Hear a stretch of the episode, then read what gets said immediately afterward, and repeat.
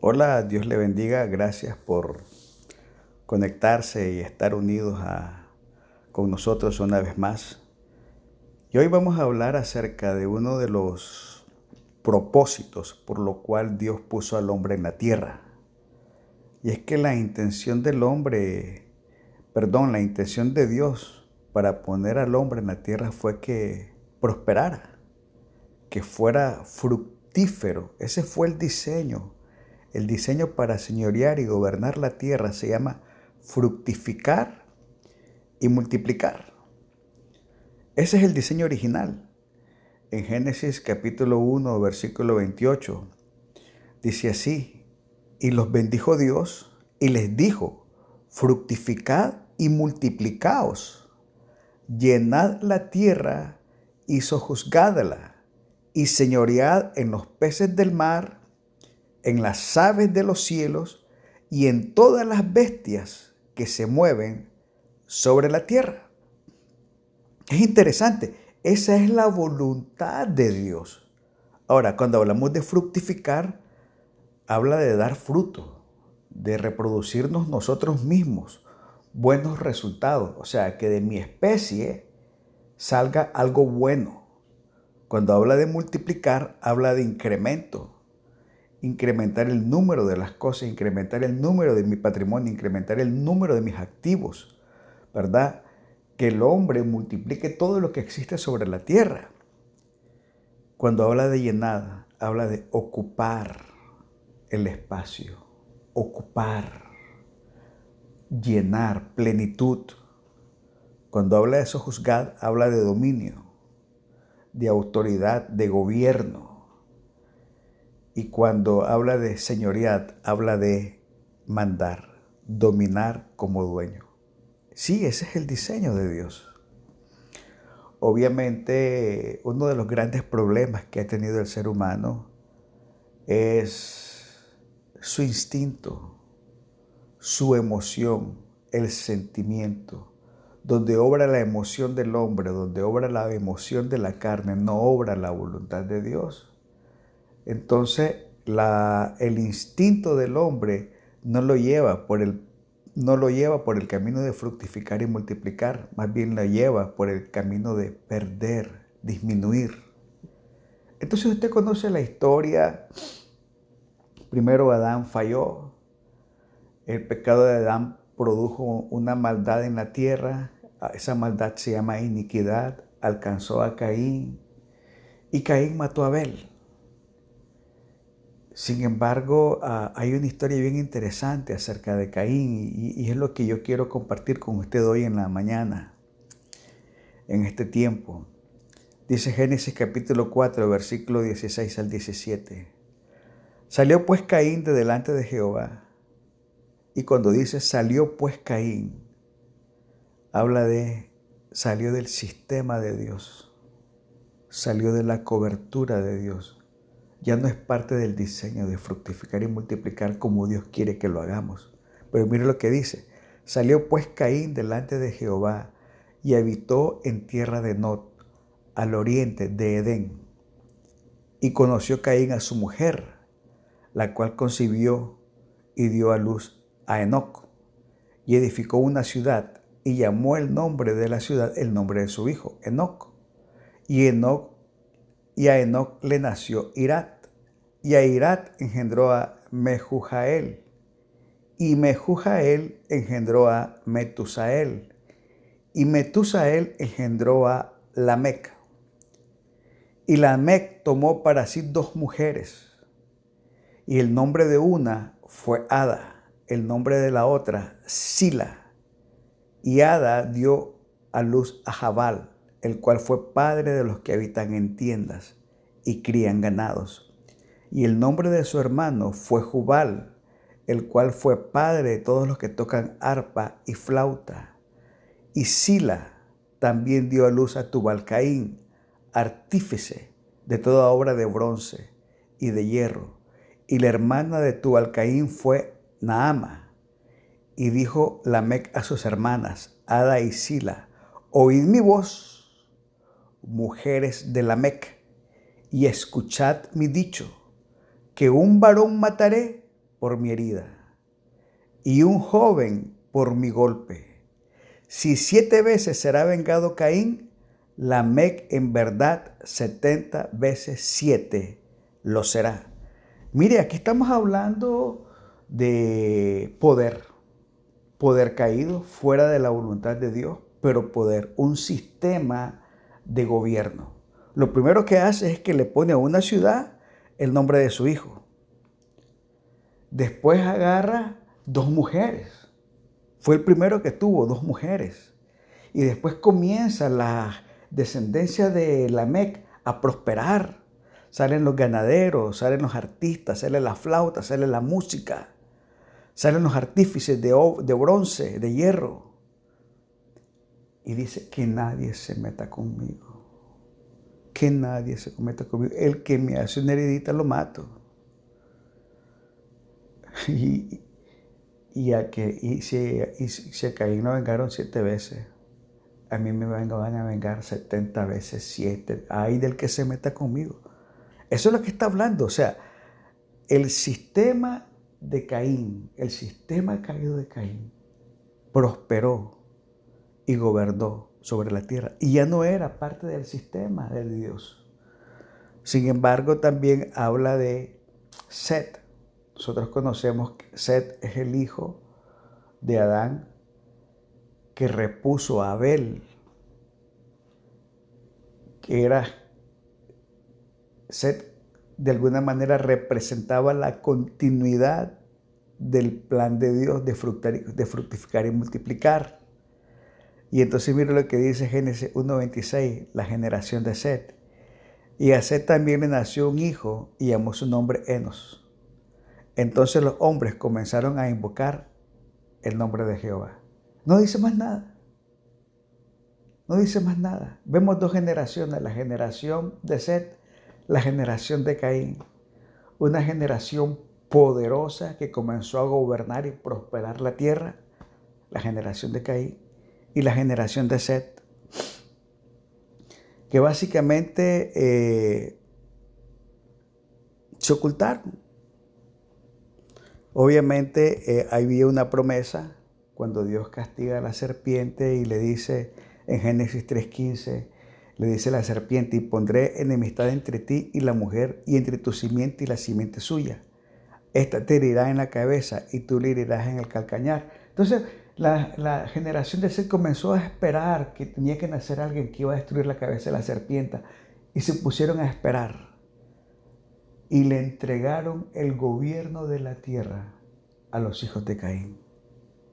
Entonces tenemos dos sistemas. Uno que domina la tierra, alimenta su sistema, hace creer su sistema, y el otro que solo sobrevive esperando la promesa. Y la maldad se multiplicó. Y el mal comenzó a gobernar y la iniquidad comenzó a pasar de hombre a sus generaciones. Entonces viene Dios cuando mira la maldad del hombre, dice, bueno, no podemos seguir así. Entonces interviene Dios a través de un diluvio. O sea, el diluvio es la intervención de Dios debido a la maldad del hombre. Génesis capítulo 6, versículo 5 al 7 dice, y vio Jehová que la maldad de los hombres era mucha en la tierra, y que todo designio de los pensamientos del corazón de ellos era de continuo solamente el mal. Y se arrepintió Jehová de haber hecho hombre en la tierra, y le dolió en su corazón, y dijo Jehová, raeré de sobre la faz de la tierra a los hombres que he creado desde el hombre hasta la bestia y hasta el reptil y las aves del cielo, pues me arrepiento de haberlos hecho. O sea, producto de la pasividad de los hijos de Dios, producto de la pasividad de los que tienen que reproducir el sistema de Dios, los hijos de Seth, se establece y prospera el sistema de Caín, establece la maldad en la tierra, la, la iniquidad se mete en los hijos de los hombres, comienzan a contaminar todo y Dios dice, bueno, no puede seguir. Y manda el diluvio. Pero Dios escogió un hombre que no se había contaminado. Noé. y hace un pacto. Hace un pacto Dios con Noé. Y, mire qué interesante lo que hace Dios con Noé. Génesis 9, capítulo 1, capítulo, eh, versículo 19. Dice, bendijo Dios a Noé y a sus hijos y les dijo, fructificad y multiplicaos y llenad la tierra. Mira otra vez lo que le dice, los bendijo y le da la misma orden que Adán, fructificad y multiplicaos y llenar la tierra. O sea, Dios deseaba que su diseño se estableciera, que sus hijos se establecieran, que sus hijos se gobiernan. Y dice, dejaste que creciera la maldad, dejaste que aumentara la maldad, la voy a erradicar y te voy a dar una nueva oportunidad. Manda el diluvio y pone nuevamente a sus hijos a Noé a gobernar. Entonces, ese es el propósito del diluvio, devolver los recursos de los hijos de Dios, devolver los recursos a los hijos de Dios, despojar a la generación de los malos de la posición de dominio y entregársela a sus hijos. Vea lo que dice Génesis capítulo 8, versículo 14 al 17. Entonces habló Dios a Noé diciendo, sal del arca tú y tu mujer, y tus hijos, y las mujeres de tus hijos contigo, todos los animales que están contigo de toda carne, de aves y de bestias, y de todo reptil que se arrastra sobre la tierra, sacarás contigo y vayan por la tierra. Vayan, caminen y fructifiquen y multiplíquense sobre la tierra. Una vez más, Dios dice, yo te puse en la tierra para fructificar y multiplicar. No puedes olvidar que ese es tu diseño, no puedes olvidar que esa es tu tarea, no puedes olvidar que ese es tu propósito, establecer mi diseño, establecer mi voluntad, fructifique y multiplíquese. El problema del hombre es que siempre antepone su necesidad, su sentimiento, su deseo, su pasión, su emoción ante la voluntad de Dios. Y aquí tenemos el error de Noé, la embriaguez. Génesis capítulo 9, versículo 20 al 25. Después comenzó Noé a labrar la tierra y plantó una viña y bebió del vino y se embriagó y estaba descubierto en medio de su tienda. Y Can, padre de Canaán, vio la desnudez de su padre y lo dijo a sus dos hermanos que estaban afuera. Entonces Sem y Jafet tomaron la ropa y la pusieron sobre sus propios hombros y andando hacia atrás cubrieron la desnudez de su padre teniendo vueltos sus rostros, y así no vieron la desnudez de su padre. Y despertó Noé de su embriaguez, y supo lo que había hecho su hijo más joven, y dijo, maldito sea Canaán, siervo de siervo será sobre sus hermanos. Nuevamente, una historia muy triste y lamentable. En vez de cumplir con su tarea de fructificar y multiplicar, Noé le dio rienda suelta a su emoción, a su sentimiento, se embriaga, producto de concentrarse en lo que en sus emociones hay un error en la familia, tiene un conflicto con Cam y producto de ese conflicto devuelve la iniquidad porque él maldice a Cam y a Canaán. Y nuevamente la maldad está otra vez en la sangre de los hombres. Entonces reflexionemos esta historia de Noé. Reflexionemos el error de Noé. Ya había pasado el diluvio. Ya no había peligro. Había crecido en medio de una generación maligna y malvada. Le había tomado 100 años construir el arca en medio de una oposición de burlas y ataques. Y ahora que ya pasó el tiempo hostil, que ya pasó el diluvio, ya no tiene enemigos. Entonces se embriaga, le da rienda suelta a sus pasiones, a sus emociones, a los deseos de la carne. Siente que ya no necesita de Dios. Y es que el momento más peligroso en la vida de la persona es el éxito. No es el momento del desierto. Es el momento de éxito. Es el momento más peligroso. Es más, el rey David lo dijo en Salmo 30. En mi prosperidad dije yo jamás seré conmovido. Y después reflexiona, escondiste tu rostro. Fui turbado. Por eso hay tantas personas yendo y viniendo por la iglesia, porque cuando están en conflictos, vienen cuando están sin trabajo, cuando el esposo se va, cuando la esposa se fue, cuando está la enfermedad, están en la iglesia, pero apenas superan, se van. Pero cuando todo está bien, se embriaga, pierde el compromiso con Dios y convierte su mejor momento en el mayor peligro. La pregunta es, que te embriagas hoy. ¿Sabe qué? ¿Cómo es eso? Las personas se preparan, saben vivir la derrota, no saben vivir el éxito.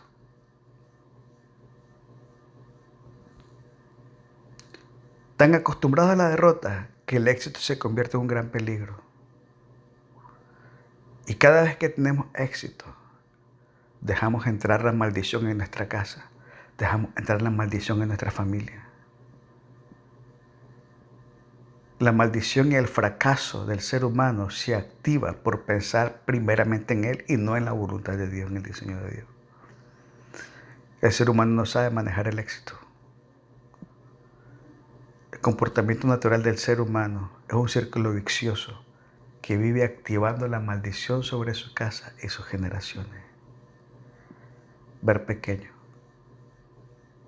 pensar en su comodidad antes que los intereses del reino no tener entendimiento de reino. Noé estaba destinado a dominar la tierra, pero no lo entendió. La pregunta es, ¿qué lo embriaga a usted? ¿El dinero? ¿La belleza? ¿El trabajo?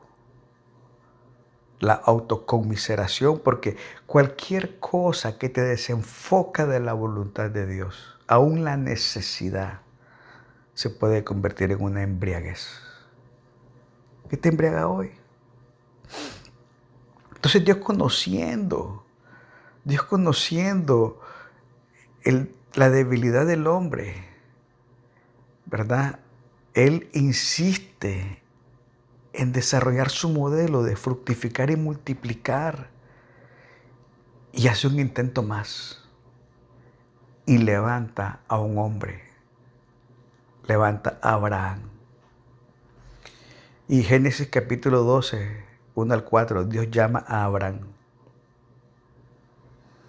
Pero Jehová había dicho a Abraham, vete de tu tierra y de tu parentela y de la casa de tu padre a la tierra que te mostraré, y haré de ti una nación grande, y te bendeciré y engrandeceré tu nombre, y serás bendición. Bendeciré a los que te bendijeren y a los que te maldijeren, maldeciré. Y serán benditas en ti todas las familias de la tierra. Y se fue Abraham como Jehová le dijo. Y Lot fue con él. Y era Abraham de edad de 75 años cuando salió de Arán. Entonces Dios quiere establecer su sistema darle el gobierno, darle el dominio, darle el señorío al hombre. Y levanta un hombre y dice, salí de ese sistema, salí de esa cultura, salí de ese comportamiento, sal de tu casa, vete de tu tierra, salí del sistema del mundo. Y el éxito de Abraham fue entender el, el, sistema de Dios. El éxito de Abraham fue escuchar la voluntad de Dios y obedecer. Ese fue el éxito de Abraham. O sea, no pensó en él primero, pensó en la voz de Dios y voy a hacer lo que Dios me dice. Génesis capítulo 13, versículo 1 y 2 dice, subió pues Abraham de Egipto hacia el Negev, él y su mujer con todo lo que tenía y con él Lot. Y Abraham era riquísimo en ganada, en plata y en oro. O sea, supo manejar el éxito, ya tenía éxito, ya era rico, pero no permitió que las comodidades, que el éxito, que las ocupaciones se pusieran primero que la voluntad de Dios. Entonces Dios necesita hombres que entiendan primero la voluntad de Dios para sanar la tierra para cambiar la historia de la tierra, para cambiar la historia de tu casa, para cambiar la historia de tu familia. Porque simplemente el ser humano sin Dios se dirige a un fin autodestructivo y necesitan hombres entendidos en la voluntad de Dios para llevar salvación a su tierra y a su casa. Ese fue el éxito de Abraham. Génesis 13, capítulo 14 al 18. Y dijo Dios a Abraham, después que Lot se apartó de él, alza ahora tus ojos y mira desde el lugar donde estás hacia el norte y el sur y al oriente y al occidente, porque toda la tierra que ves la daré a ti y a tu descendencia para siempre, y haré tu descendencia como el polvo de la tierra, que si alguno puede contar el polvo de la tierra, también tu descendencia será contada. Levántate, ve por la tierra a lo largo de ella y a su ancho, porque a ti la daré. Está diciendo, camina. Y Abraham pues, removiendo su tienda, vino y moró en el encinar de Manré, que está en Hebrón, y edificó allí un altar a Jehová. No importa dónde estaba, lo que tenía, sus recursos, sus posesiones, escuchó la voz de Dios, obedeció la voz de Dios, se levantó, caminó, fue donde Dios le dijo y lo primero que hizo donde llegó fue un altar para Dios. El éxito de Abraham fue entender el sistema de Dios. Abraham fue un hombre que entendió que tenía que ser levantado y que había sido llamado para restaurar la sanidad en la tierra, separarse del sistema caído, hacer la voluntad de Dios y fructificar y multiplicar la tierra. Una vez más podemos ver el deseo de Dios que el hombre sea fructífero. Así Abraham creyó a Dios, Génesis 3, 6 al 9 creyó a Dios, le creyó, le obedeció, lo escuchó y le fue contado por justicia. Ahora esto es lo extraordinario para nosotros. Por tanto, los que son de fe, estos son hijos de Abraham. Y la escritura, previendo que Dios había de justificar por la fe a los gentiles, dio de antemano la buena nueva a Abraham diciendo, en ti serán benditas todas las naciones, de modo que los de la fe son bendecidos con el creyente Abraham. La bendición de Dios para fructificar y multiplicar la tierra sobre Abraham es nuestra. El mandato de Dios para fructificar y multiplicar la tierra es nuestro mandato, porque somos hijos de Abraham. Y hoy Dios te llama una vez más fructificar y multiplicar los que son hijos de la fe. Somos parte de una gran nación que el Padre fundó con Abraham. Somos un linaje escogido que tiene bendición y tiene promesa. La bendición de Abraham nos alcanza a todos. Dios por medio de Abraham nos hizo reyes y sacerdotes. El secreto es escuchar la voz de Dios. El secreto es hacer la voluntad de Dios. El secreto es salir del sistema del mundo, salir del sistema caído, salir del sistema de iniquidad y establecer el sistema de sanidad y salvación que fructifica y sana la tierra, el sistema de Dios. Hoy yo le pido que así como Abraham se levantó, usted se levante, salga de ese sistema caído, abandone esa tierra y vaya a la tierra que Dios le prometió. Haga la voluntad de Dios, escuche la voluntad de Dios y en ti será bendita toda tu casa y en ti serán benditos tus hijos, en ti serán benditas todas las naciones de la tierra. Un hombre se dispuso a escuchar y a hacer la voluntad de Dios. Hoy usted tiene la oportunidad de cambiar la historia. Escuche y haga la voluntad del Señor. Le voy a pedir que ore conmigo y repita esta oración. Padre, te doy gracias porque eres bueno. Te doy gracias porque eres fiel. Y hoy como Abraham, hoy yo escucho tu voz recibo tu palabra, recibo tu instrucción. He entendido que tengo que salir de ese sistema caído. He entendido que tengo que dejar ese sistema de maldición y de iniquidad. He entendido que necesito hacer tu voluntad. Hoy te pido perdón por mis pecados te pido perdón por haber permitido que mis sentimientos, mis emociones y mis pasiones gobernaran. Elimina toda embriaguez de mi vida y que tu palabra santa, tu palabra pura, tu perfecta voluntad se establezca en mi corazón, se establezca en mi mente. Y hoy yo camino en obediencia para hacer tu voluntad, para hacer un hombre que fructifica y multiplica la tierra, un hombre que entiende tu sistema, que entiende tu diseño y que por causa de mi entendimiento y por causa de mi caminar, hoy mis generaciones, mi tierra y mi casa recibe restitución, recibe restauración y recibe sanidad. Gracias Padre, en el nombre poderoso de Jesús. Amén y amén. Gracias por acompañarnos. Espero que esta palabra haya sido de mucha bendición. Gracias por estar con nosotros. Dios le bendiga. Hasta luego. Hasta pronto.